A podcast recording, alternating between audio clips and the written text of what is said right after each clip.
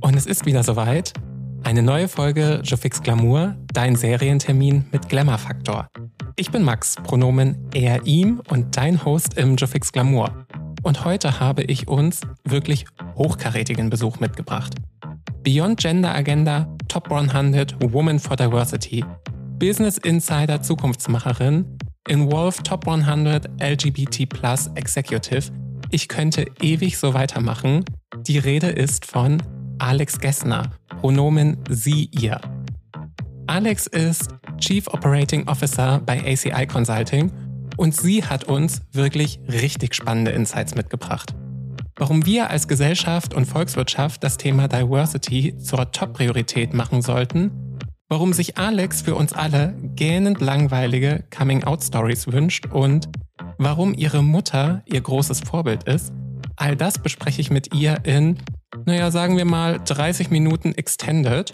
Von daher sagt mal prophylaktisch euren Folgetermin schon ab, denn wir haben eine pickepackevolle Agenda. Los geht's!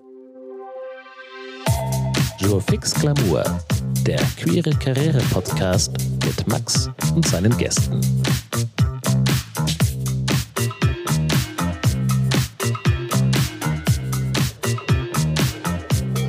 Es ist mir eine riesige Freude, dich, lieber Alex, heute im Jofix Glamour begrüßen zu dürfen. Vielen Dank, dass du da bist, hier in Frankfurt. Vielen Dank. Wie meine Lieblings-Drag Queen sagt, hey girl, hey.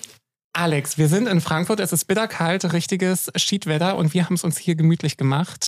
Eine halbe Stunde. Ich freue mich, dass dein Terminkalender diese halbe Stunde möglich gemacht hat. Ich weiß es sehr zu schätzen. Ich freue mich riesig jetzt schon.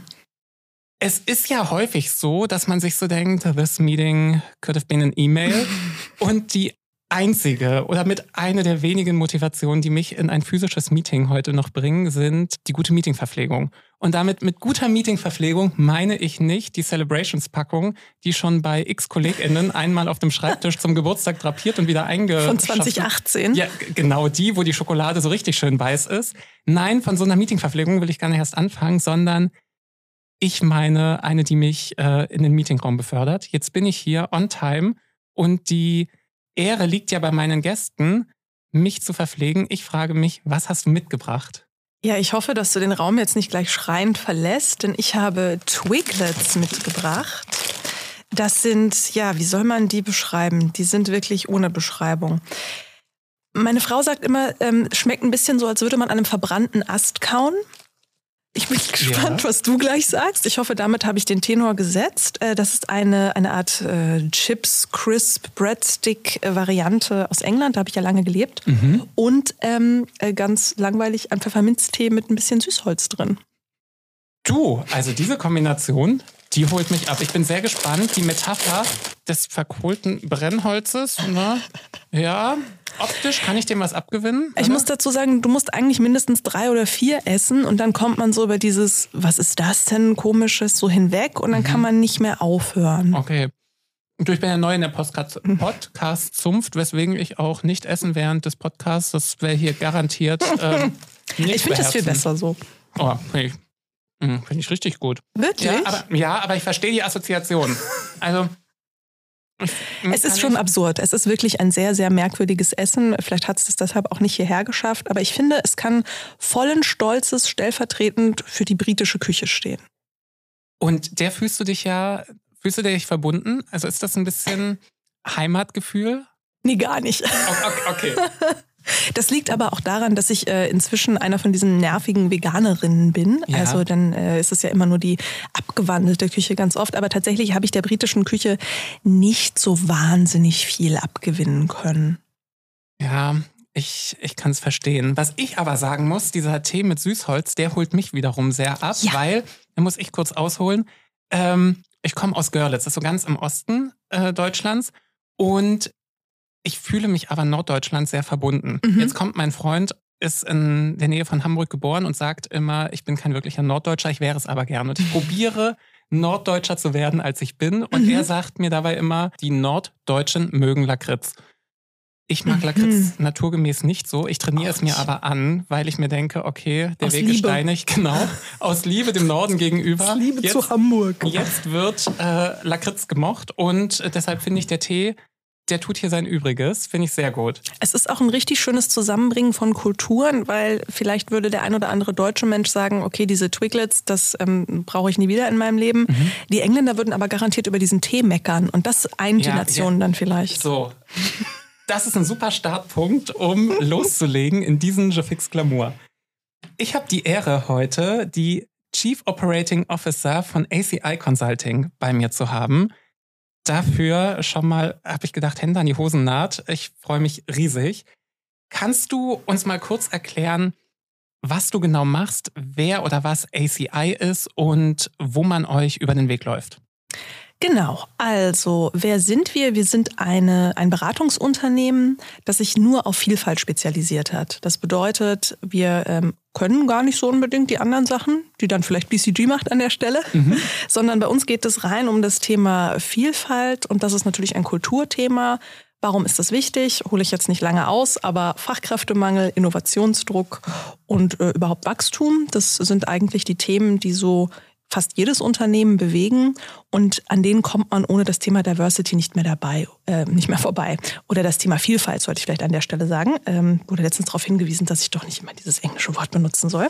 Du weißt, was ich meine. Denn ähm, ein Pflaster, das gerade so auf den Fachkräftemangel gepflegt, äh, ge oh, ich kann nicht sprechen heute. Ein Pflaster, das gerade immer auf den ähm, Fachkräftemangel geklebt wird, ist ja das Pflaster Recruiting. Wir, mhm. wir blasen da ganz viel Geld rein, wir machen coole Events, wir stellen einfach ganz viele neue Leute ein. So diese 3,9 Millionen Fachkräftemangel bis 2030, gar kein Problem, weil wir stellen ganz viele neue Leute ein. Ja, komischerweise gehen diese Leute dann aber nach ein oder zwei Jahren, wenn die Unternehmenskultur nicht so aufgestellt ist, dass alle die Chancen zur Weiterentwicklung haben, die sie sich wünschen. Das haben wir historisch in Strukturen leider noch nicht geschafft in Deutschland, zumindest mhm. nicht flächendeckend. Und dafür sind wir da, um mit Unternehmen gemeinsam zu schauen, hey, was sind eigentlich die richtigen Hebel, für, eure, für euer Unternehmen, für eure Leute? Was interessiert die? Was wollen die? Welche Scheuklappen hat man vielleicht manchmal noch auf als äh, Personaler, Personalerin und geschäftsführende Person? Und dann bauen wir einen, einen besseren Prozess beziehungsweise bessere Strukturen, bessere Prozesse und bringen diese Unternehmen dahin, vielfältiger zu sein. Warum ist das wichtig? Ähm, ich habe gesagt, 3,9 Millionen bis 2030, bis 2035 noch schlimmer. Fehlen sieben Millionen Arbeitskräfte auf dem deutschen Markt. Und Männer mittleren Alters arbeiten schon zu 90 Prozent die können diese Lücke nicht schließen, die können nicht noch mehr arbeiten. Also wer schließt mhm. diese Lücke? Frauen, zugewanderte Personen, ältere und jüngere Generationen. Und die haben diesen komischen Wunsch, die wollen gern genauso behandelt werden wie alle Christians und Uwes auch. Da, da muss ich kurz einhaken, weil ja. ich habe einen anderen Podcast mit dir gehört, Green Voices, und dann sprichst du von dem immer selben Uwe. Und vielleicht kannst du, das ist die Formulierung ist im Kopf geblieben, ja. kannst du mir, kannst du uns noch mal kurz erklären, was denn das Problem mit dem immer selben Uwe in Unternehmen und Organisationen denn so ist. Ja, also an dieser Stelle wieder ein Shoutout an alle Uwes in meinen LinkedIn-Direktnachrichten. Ihr seid natürlich nicht gemeint. Wir beruhigen uns schon prophylaktisch vorher. Eigentlich äh, ist es auch der Thomas und nicht der Uwe, ne? aber ich nehme immer, welcher, welcher Name mir gerade mhm. an dem mhm. Tag über den ja, Weg läuft. Ja. Der Thomas-Kreislauf, das kommt daher, dass es gibt ja jedes Jahr diese Analysen, wie viele Männer, wie viele Frauen gibt es in Vorständen und fast jedes Jahr gibt es mehr Männer mit einem Namen als Frauen insgesamt. Letztes Jahr war es Thomas, ich glaube dieses Jahr ist es Christian. Also Christians haben aufgeholt. Es gibt mehr Männer, die Christian heißen, die Vorstände sind, ja. als Frauen, die Vorständinnen sind. Und warum ist das ein Problem? Ah ja, wir leben in einer sehr globalen Welt. Wenn immer die gleichen Leute mit einem relativ ähnlichen Hintergrund zusammensitzen, dann kommen auch immer gleiche Ideen daraus. Also das Gegenteil von Vielfalt ist einfach Einfalt. Mhm. So, und das ist äh, problematisch, weil Vielleicht repräsentieren wir dann nicht unbedingt die Gesellschaft oder die Kunden oder die Dienstleister, für die wir Lösungen bauen oder die wir, mit denen wir zusammenarbeiten. Und das ist heutzutage also eigentlich nur noch in Deutschland möglich. Alle anderen Länder sind da bei dem Thema schon ein bisschen weiter. Das ist natürlich kein Problem des Uwes, das ist ein bisschen überspitzt, um das, um dem Thema was zu geben, womit man sich richtig vorstellen kann. Ähm, ich gebe ein anderes Beispiel. Es gibt äh, ein selbstfahrendes Auto und die ersten Iterationen von diesem selbstfahrenden Auto, die haben regelmäßig FußgängerInnen umgemäht. Warum? Die waren so programmiert, dass sie gedacht haben oder dass denen programmiert wurde, ähm, Fußgänger, die gibt es nur auf dem Gehweg und an Ampeln. Sonst mhm. finden die nicht statt. Da lachen wir jetzt als Deutsche. Wir gehen natürlich ja. immer nur bei Grün über die Ampel. Aber dieses Auto wurde entwickelt von Entwicklern im Silicon Valley. So, da hat das 40, 45 Grad. Da ist einfach niemand freiwillig auf der Straße. Da sind alle im Auto, ne? Klar. Und man hat einfach niemand anders mit einbezogen. Offensichtlich auch noch nicht mal irgendwie, weiß ich nicht, eine Frau oder ein Elternteil, denn jeder Mensch mit fünf Minuten Nachdenken kommt drauf, naja, die FußgängerInnen, die sollten sich idealerweise woanders aufhalten, aber ja, die laufen auch mal in die Straße. Und dann muss man die als Fußgänger Fußgängerin erkennen an der Stelle und bremsen im besten mhm. Fall. Das hat dieses Auto nicht gemacht. Das hat für Unfälle gesorgt. Und das ist äh, natürlich hochproblematisch, weil nicht nur schlimm, sondern auch vermeidbar. Heißt ja aber auch, wenn ich dir gerade zugehört habe, das ist gerade in Deutschland ein Thema. Wer oder was sind eure KundInnen an der Stelle? Wer leistet sich eine Diversity-Beratung? Nicht genug, wenn du mich fragst, natürlich, mhm. muss ich als mhm. Geschäftsführerin sagen. Nein, tatsächlich sehen wir es mehr im Mittelstand. Ähm, der Mittelstand hat schon lange, lange vor den Konzernen den Fachkräftemangel gespürt. Tatsächlich aber auch Konzerne. Ne? Da kommt ja. es dann oft daher, dass man vielleicht eine Beteiligung aus den USA hat oder aber auch der Mutterkonzern ist in den USA. Und da gibt's noch mal, dann ist man bei dem Thema sowieso 20 Jahre weiter. Mhm. Ähm, kleinere Unternehmen noch wenig im Moment. Ich glaube, dieses Thema wird erst relevant ab einer gewissen Größe, so ab, weiß ich nicht, 40 bis 50 Mitarbeitenden. Und dann ist es auch gar nicht mehr die Frage, leiste ich mir die Diversity-Beratung, sondern kann ich es mir noch leisten, das nicht strategisch anzugehen. Ne? Ja, Wenn ich nur ja. hier und da, ich mache einmal Diversity Day, dann mache ich noch was am Weltfrauentag und damit habe ich das Thema ja abgehakt, mhm. führt oft nicht zum gewünschten Ergebnis. Alex, wenn wir mal den Lebenslauf ein Stück zurückgehen, mhm. jetzt bist du seit Mai dieses Jahres äh, COO bei ACI. Angefangen hat alles in der Spieleindustrie in Brighton. ja. Nach dem Abitur. Also wie viel Mut muss man bitte haben, nach dem Abitur mit, ich habe gelesen, 500 Euro nach Brighton zu gehen und zu sagen, ich werde Spieletesterin, nimm mich mal mit auf die Reise. Ich hatte den Mut nicht. Ja, ich weiß nicht, ob Mut das richtige Wort ist oder ob es einfach so eine gesunde Prise Naivität, die man nur in jungen Jahren hat, ob es eher das trifft. Äh, ich hatte gar keinen Plan. Ich wusste ja auch nicht, dass ich diesen Job machen würde. Ich bin tatsächlich ohne Job, mhm. ohne Wohnung, mit 500 Euro, die ich natürlich im Pfund, liebe zuhörende Person, äh, umgewechselt habe, bin ich nach England gegangen, weil ich ähm, ja zu Hause, ich bin mit dem Mann meiner Mutter nicht klargekommen. Ich wusste auch nicht, wohin geht die Reise wir waren jetzt nicht so unglaublich gut betucht, dass ich mir sagen konnte, so ja, dann studiere ich einfach mal und ziehe aus. Das war mhm. einfach nicht drin. Also das Ausziehen schon.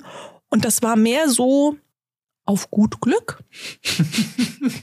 und in der Rückschau denkt man sich wirklich um Gottes Willen, also bei Goodbye Deutschland sind das genau die Menschen, über die man sich lustig macht, ja, die irgendwie so mit 3,70 Euro auswandern, ein Haus gekauft haben, das sie noch nie gesehen haben und sich dann wundern, warum ist denn das hier alles anders? Wo man jetzt schon denkt, ich weiß, wie es ausgeht, bei dir ging es aber anders aus. Also bei dir ging ja dann eine, ich sag mal, eine Karriere beziehungsweise auch eine Liebe mit Amex los, äh, denn du bist nach dem Job in, als Spieletesterin ja. Zu Amex gegangen. Genau, das habe ich nur sechs Monate gemacht, das Spieletesten. Das ist bis heute einer meiner Lieblingsjobs. Das war ganz fantastisch, aber das war auf Freelance-Basis und dann mhm. weißt du halt nie, ne, was kommt bei rum. Und mein erster richtiger Erwachsenenjob, sage ich immer, der war bei Amex. Genau, American Express in Brighton, eine sehr, sehr große Zentrale. Und äh, ganz, ganz viele Menschen aus, aus vielen, vielen Nationen. Also richtig weiß ich nicht, so ein Kulturschock, als ich dann irgendwann wieder in Deutschland war, weil Brighton, das war, damit bin ich groß geworden, das war ich einfach gewohnt. Ja, mhm. Brighton musste man dazu sagen, ist auch die queere Hauptstadt, glaube ich, äh, von, gar nicht nur von England, sondern von Großbritannien.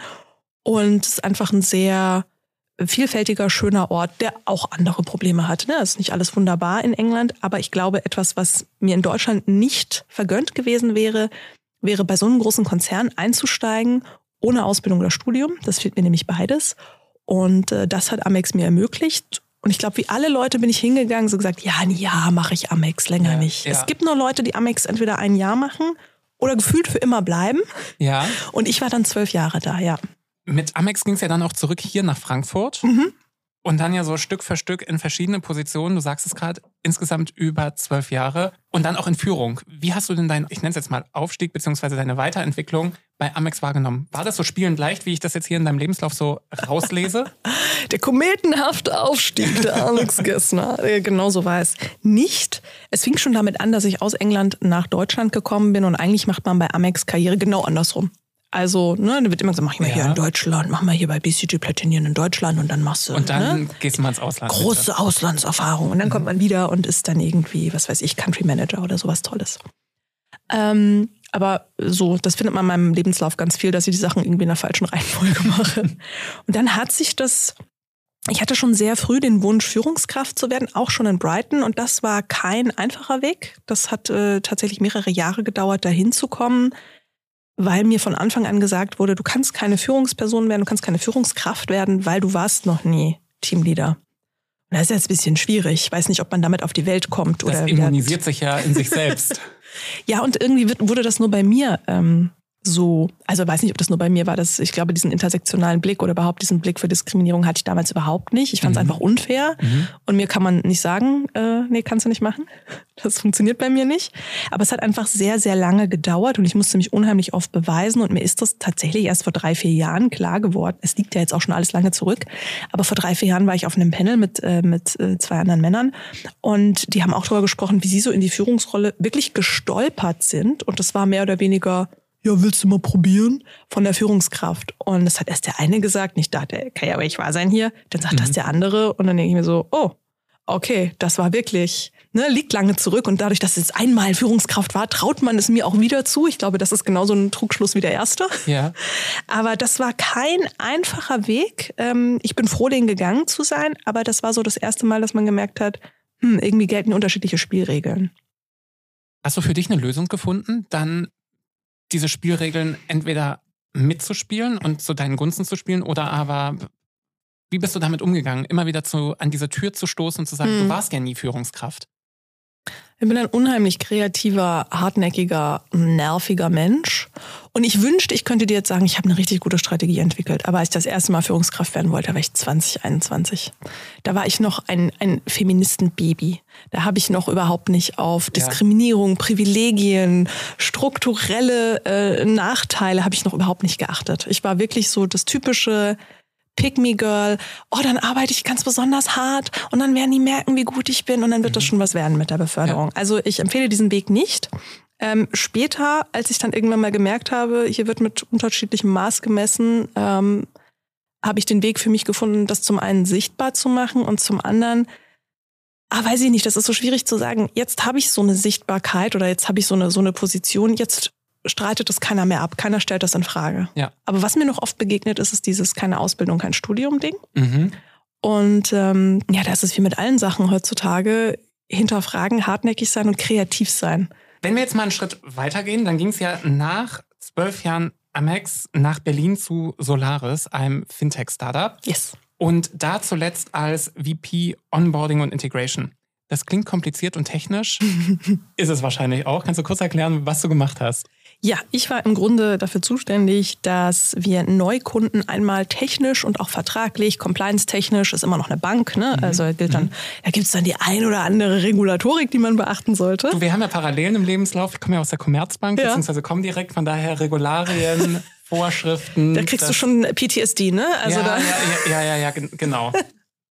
Da kriegt man schon Gänsehaut und möchte sich nur vor und zurück wiegen. Genau, ne? Also da gilt es einfach eine Reihe an äh, Prozessen zu erfüllen, ob das jetzt compliance-technisch ist, rechtlich oder technischer Natur. Und ich habe zusammen mit fünf Teams, insgesamt 30 Leute, dafür gesorgt, dass das für unsere Partner schnellstmöglich klappt, damit die auch ganz, ganz schnell ihre Lösung benutzen können. Ähm, also im Grunde eine, eine Product- und Tech-Rolle und habe sowohl bei Amex als auch bei Solaris, aber das immer nebenher, wie ganz viele von euch da draußen, schaut an euch, ich sehe euch an der Stelle, ähm, mich um das Thema Vielfalt beziehungsweise Unternehmenskultur, die einfach für alle wertschätzend ist. Ähm, ja, das, das war eher so ein Nebenthema, das mir immer begleitet hat. Du hast da Futura gegründet, ein intersektionales Netzwerk für Frauen.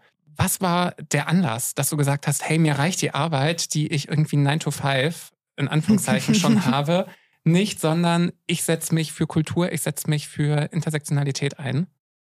Das ist eine sehr gute Frage. Ich glaube, die Arbeit reicht uns allen, dir wahrscheinlich auch. Es ist so die Not der eigenen Betroffenheit. Also die Fintech-Branche selber ist super broy, mhm. super weiß. Ähm, da, bei mir war es tatsächlich der Vorstand, ein Bild vom Vorstand. Das sind alles super nette und kompetente Menschen, aber es sind halt auch alles weiße Männer 50 plus, verheiratet, zwei Kinder, hetero, weiß ich nicht. Die größte Diversität ja, ja. sind vielleicht die Sternzeichen. Ähm, und das finde ich für eine Branche, gerade die Fintech-Branche, die sich ja sagt eigentlich, hey, wir brechen auf, um komplett das Banking zu revolutionieren. Wir machen es aber so, wie es vorher immer war, nicht so doll. Und äh, ich hatte bei, bei Amex schon, auch schon ein paar anderen Unternehmen, also selbst wenn ich nicht da gearbeitet habe, Frauennetzwerke gegründet. Es reicht halt nicht, ähm, wenn wir uns dann alle treffen. Wir müssen wirklich an die Strukturen ran. Wir müssen mhm. das auch nicht nur für uns machen. Das ähm, weiß ich nicht, gibt es bei manchen Frauennetzwerken heute noch, sondern wir müssen das Wenn dann für alle aufbrechen. Also dann sind auch diejenigen von uns, die im eher Niedriglohnsektor arbeiten, die vielleicht ihr Blue Visa gar nicht mehr bewilligt bekommen, weil da die, ähm, die Konditionen hochgehoben werden oder die, die Mindesthöhe von, von Gehalt, die du bekommen musst, hochgehoben wird. Auch um die müssen wir uns kümmern. Ja.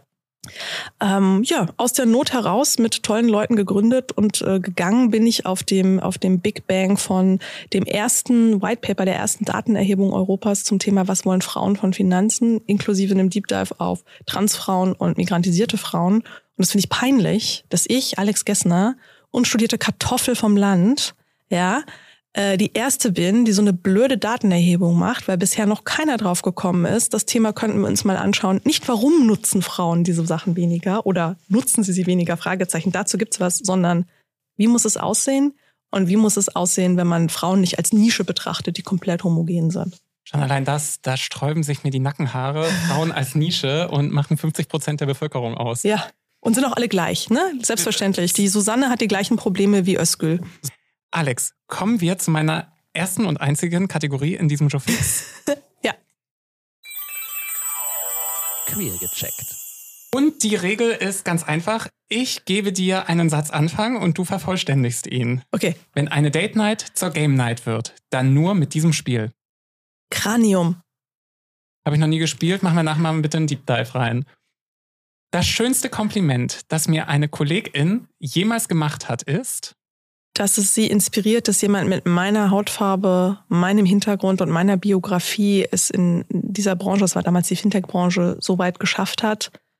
Und äh, eigentlich alles, was auch zum Abschied passiert ist. So 40 Leute haben sich zusammengetan, um ein Video zu drehen, um sich bei mir zu bedanken und mir so in, in kleinen Häppchen zu sagen, was nehmen Sie mit aus der Zeit. Das, boah, das macht schon was. Boah, habe ich habe ich direkt Gänsehaut. Das klingt emotional. Ja.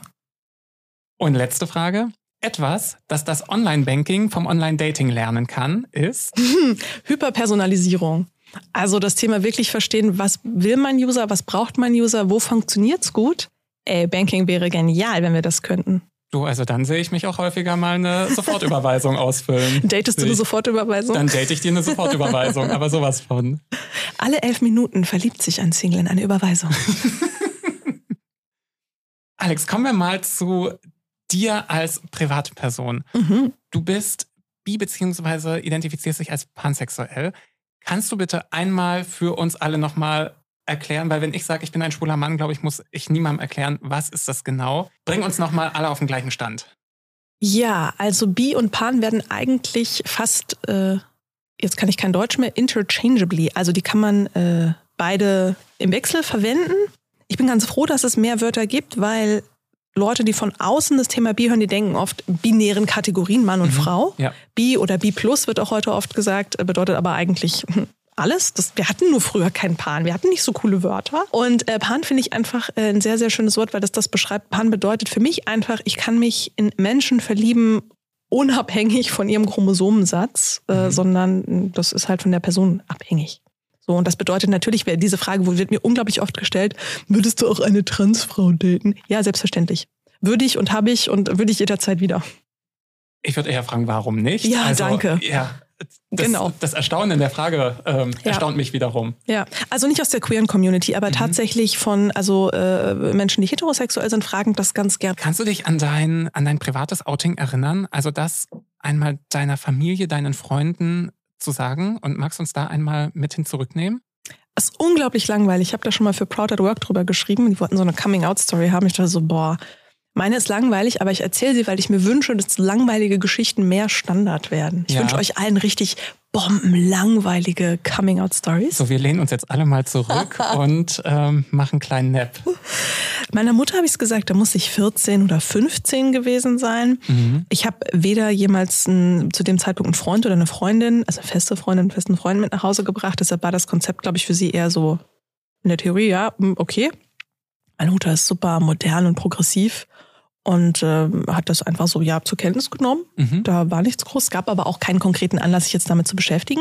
Und dann war ich mit einem Mann zusammen, dann war das auch ganz lange kein Thema. Und dann, als ich mit einer Frau zusammengekommen bin, habe ich das groß keinem gesagt, sondern mein Umfeld, meine Mutter hat es gemerkt, nachdem die uns fünf Minuten zusammen gesehen hat. Also nicht, dass wir jetzt so äh, Turteltäubchenmäßchen ja, unterwegs sind, ja. gar nicht. Aber die hat irgendwie gespürt, da ist so eine Energie.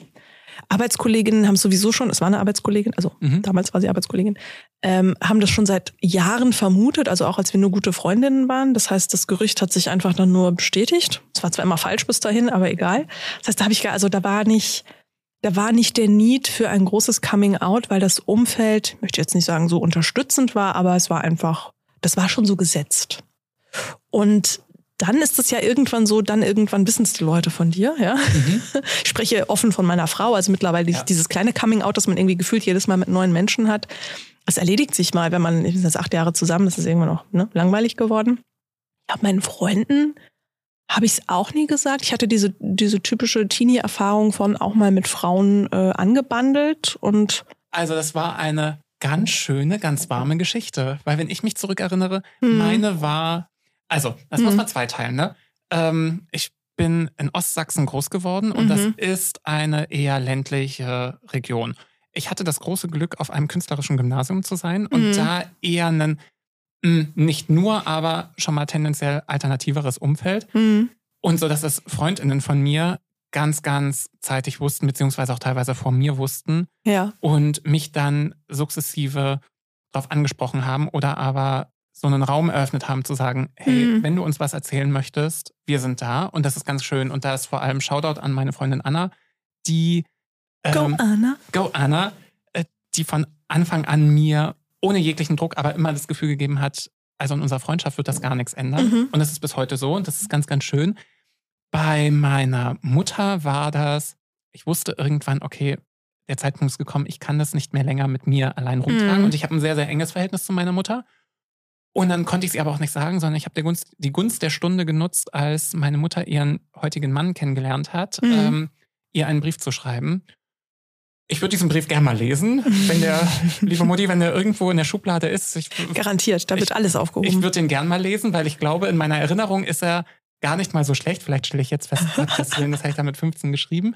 Und dann war die erste Reaktion, ähm, ob man das nicht ändern könne. Mhm. Und dann haben wir fast drei Jahre das Thema totgeschwiegen, beziehungsweise mhm. einen ganz, ganz großen Bogen drum gemacht.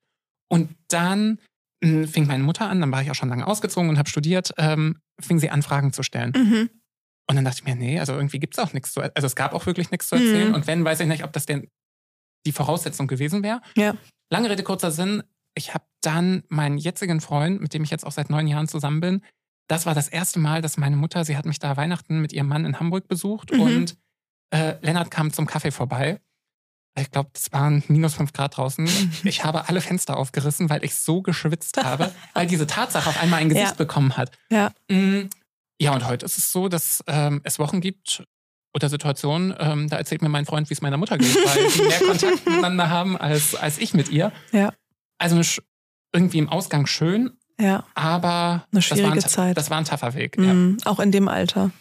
Ja. Auch in dem Alter und ich glaube auch, ähm, Oh, hau ich jetzt auch raus, genau. Mhm. Ähm, meine Schwester ist vor fünf Jahren bei einem Autounfall gestorben. Mhm. Und das war, glaube ich, der finale Moment, in dem ich diese zwei, ich nenne es jetzt mal Welten, ja. meine Mutter, ihren Mann und meinen Partner, ich konnte sie ja. gar nicht mehr voneinander trennen, weil das ging nicht mehr zu trennen. Ja. Und wenn es irgendetwas gibt, wo ich im Rückblick denke, diese Situation hat etwas Schönes bewirkt, mhm. dann ist es heute die Erfahrung, und ich glaube, meine Schwester Elisabeth würde sich sehr freuen, meine Mutter und Lennart gemeinsam ähm, mhm. ein Weinglas anstoßen zu sehen. Mhm. Ja. Wow. So, so war das bei mir. Was für eine, fällt mir kein gutes Wort dafür ein. Danke fürs Teilen. Ich glaube, dass das wichtig ist, solche Geschichten zu hören, weil mir hätte das geholfen, und damals gab es Podcasts so nicht, mir hätte das geholfen, in dem Alter zu erfahren, egal wie sich das jetzt anfühlt, ne, das kann mhm. sich auch nochmal verändern. Also an der Beziehung muss das ganz kurz äh, spezifizieren. Ich meine damit natürlich nicht, wie man sich fühlt, so, was man selber von sich denkt, oder sondern ähm, wenn die Situation schwierig ja. ist mit, mit Eltern oder Freunden, das kann sich ändern. Und mein Learning ist auch ein Stück weit, ich konnte mich da sehr darauf vorbereiten, auf diesen Moment. Mhm ich droppe diese Information bei meiner Mutter. meine Mutter aber nicht. Und heute rückblickend muss ich sagen, ähm, glaube ich, wäre ich auch mit mir und mit ihr ein bisschen gnädiger in dem Moment. Mhm.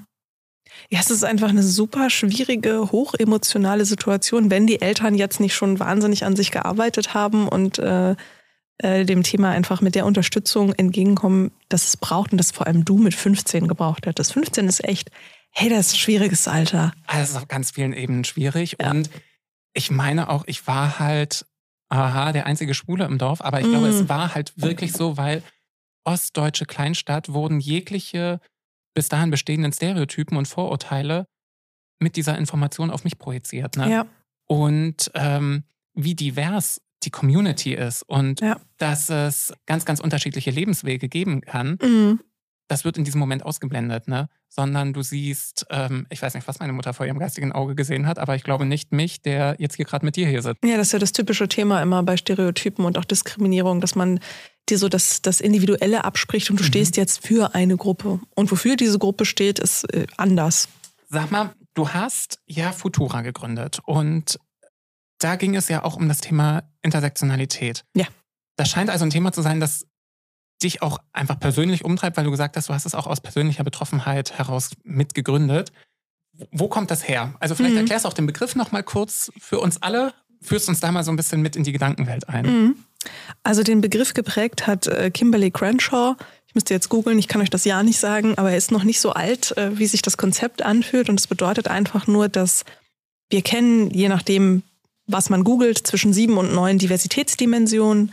Alter, soziale Herkunft, Behinderung, Geschlecht, Geschlechtsidentität und so weiter und so fort.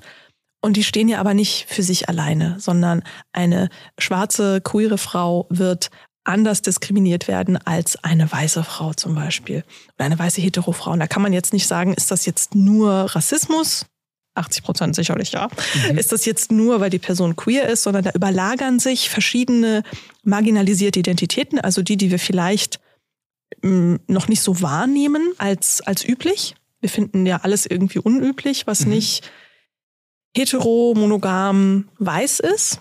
Ne, das ist äh, erstmal unüblich und finden wir damit merkwürdig. Und leider äh, ist unsere Gesellschaft so, dass wir auf dieses, dass es anders, so viel Diskriminierung draufgepackt haben, dass Menschen dadurch wirklich strukturelle Diskriminierung und Nachteile erfahren.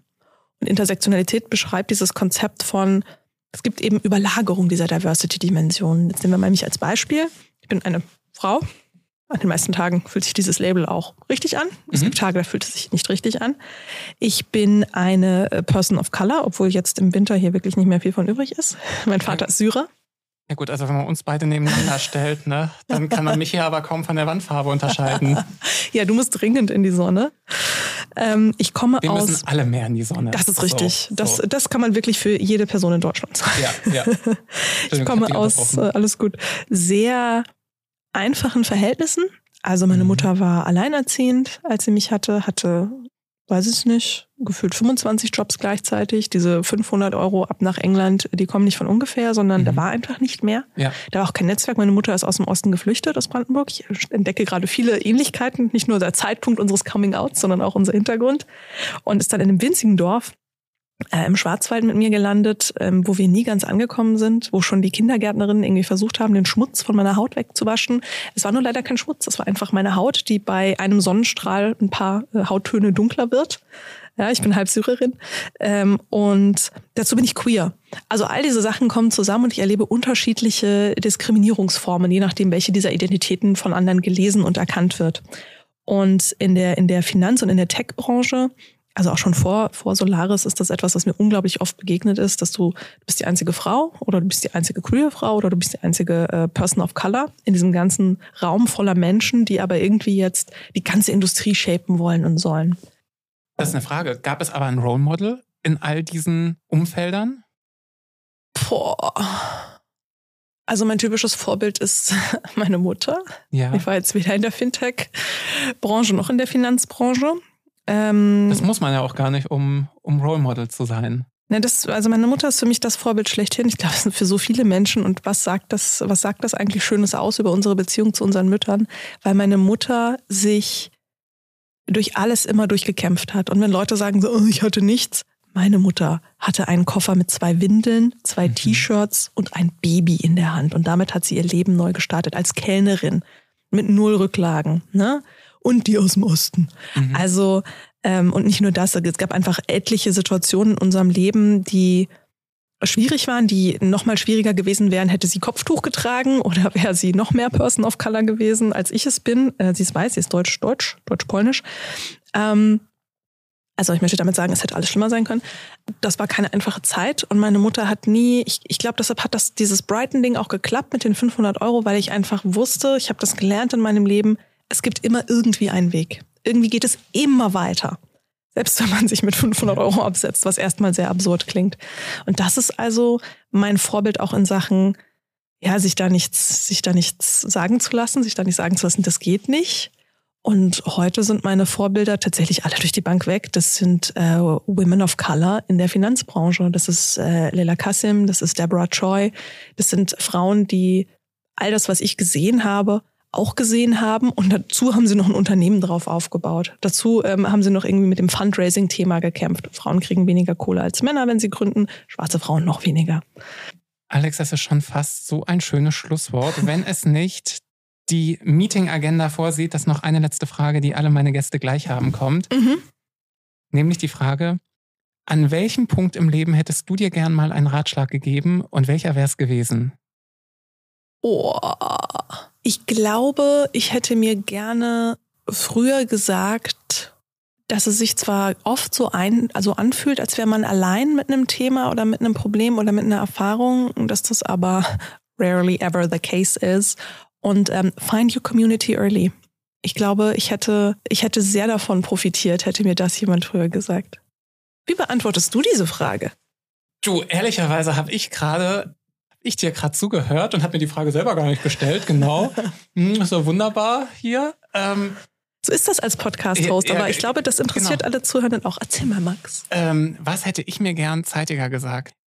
Ich komme auch aus einem mh, mm, nicht akademischem Haushalt. Mhm. Und also ich habe in Regelstudienzeit Bachelor, Master hingelegt und ich habe trotzdem häufig die Frage bekommen, ähm, wann ich denn endlich was Richtiges lerne und ähm, warum ich der Langzeitstudent bin. Mhm. Wo, wobei das wirklich in Regelstudienzeit passiert ist, weil ich auch im Nachhinein nicht mehr machen würde. Ich würde mir mehr Zeit lassen, aber das einmal hingestellt. aus, den damaligen, aus der damaligen Situation blieb mir auch finanziell gar nichts anderes übrig. Ja. Und ich habe in Anführungszeichen, ich sage es jetzt mal wirklich in Anführungszeichen, diese Armut mhm. ein Stück weit immer als Makel empfunden mhm. und habe auch versucht und viel, viel Energie darauf verwendet, die zu verstecken. Mhm. Und es ist was anderes, wenn du mit Freundinnen unterwegs bist und äh, deren Eltern Ärzte, ja. äh, Juristinnen, was auch immer sind. In diesem Fall würde ich mir den Rat geben, zeitiger auch die Vorteile, die daraus erwachsen sind, zu sehen. Und mhm. dass ich Erfahrungen gemacht habe, um die ich ganz, ganz stolz bin und mhm. die mich heute hierher gebracht haben. Und ich einige Sachen sehr wertschätzen kann, weil ich weiß, die musste ich mir hart erarbeiten. Mhm. Den Rat würde ich mir, glaube ich, geben. Fühle ich total. Das erinnert mich so dran, wie ich erster Job, dieser Videospiele-Tester-Job, ich hatte immer noch nicht mehr als diese 5 Euro, 500 Euro. Ne? Und ich habe im Dezember angefangen, das heißt, die ganzen Dezembergehälter waren schon gelaufen. Ich hatte relativ wenig Kohle und ich bin tatsächlich die ersten, das erste Jahr überhaupt ähm, immer zur Arbeit gelaufen und zurück. Das sind 90 Minuten je Strecke, weil ich mir das Busticket nicht leisten konnte. Im sonnigen Brighton, du kannst nicht. Ne? sonnigen scheint Brighton. Ja, scheint ja mal die Sonne. Mein Abendessen war ein Müller-Milchreis. Und ich glaube, dieses Thema auch früh schon zu sagen, hey, sei einfach du. Also ich habe mich so lange unwohl gefühlt mit, ich bin nicht die typische Frau im Fintech-Bereich. Ich bin überhaupt an sich bin ich keine normschöne Person und habe trotzdem viele Privilegien, die normschöne Personen haben. Und ich habe diesen bisschen quirky Stil erst sehr spät in meinem Leben gefunden, habe mich nie wohlgefühlt. Das siehst du mir an. Wenn du so Fotos anguckst, so von mhm. so vier Jahren mhm. von so einer Konferenz, denkst du dir, oh, die ist richtig gern da, wo sie gerade ist. Nicht. Ähm, und so diese Confidence in sich selber finden, das würde ich mir auch gerne mitgeben. Ich glaube, das würde ich auch deinem 15-jährigen Ich gern mitgeben. Das würden wir dem auch gern mal sagen, weil, und das letzter Punkt, ich glaube auch, das strahlt eine Souveränität aus. Und mm. um den Bogen in diesem Jofix Glamour zu bekommen, das, glaube ich, lässt dich auch erfolgreich sein, wenn du souverän und im Reinen mit dir bist mm. und nicht ähm, deine Self-Confidence aufgrund von anderer Leute Judgment irgendwie herholst. Ja. Boah, was für ein gutes, was für ein gutes Ende. So. Du solltest diese Podcast-Sache öfter machen. So, und jetzt, ihr Lieben, wir packen es aber wirklich. Wir haben schon überzogen. Der nächste Termin kickt schon rein. Ich sage vielen, vielen Dank, lieber Alex. Es war mir auf ganz verschiedenen Ebenen, kulinarisch, emotional, businesstechnisch, ein großes Vergnügen, dich hier zu haben. Und wenn ihr jetzt denkt, Jofix Glamour, Mensch, dienstags, da habe ich Zeit, ähm, den, das Weekly KPI-Meeting, das gebe ich mal, dann geht da bitte eine Mail raus an vorzimmer.jofixglamour.de. Liked, shared, teilt. Ich freue mich über Feedback. Macht's gut, ihr Lieben. Tschüss.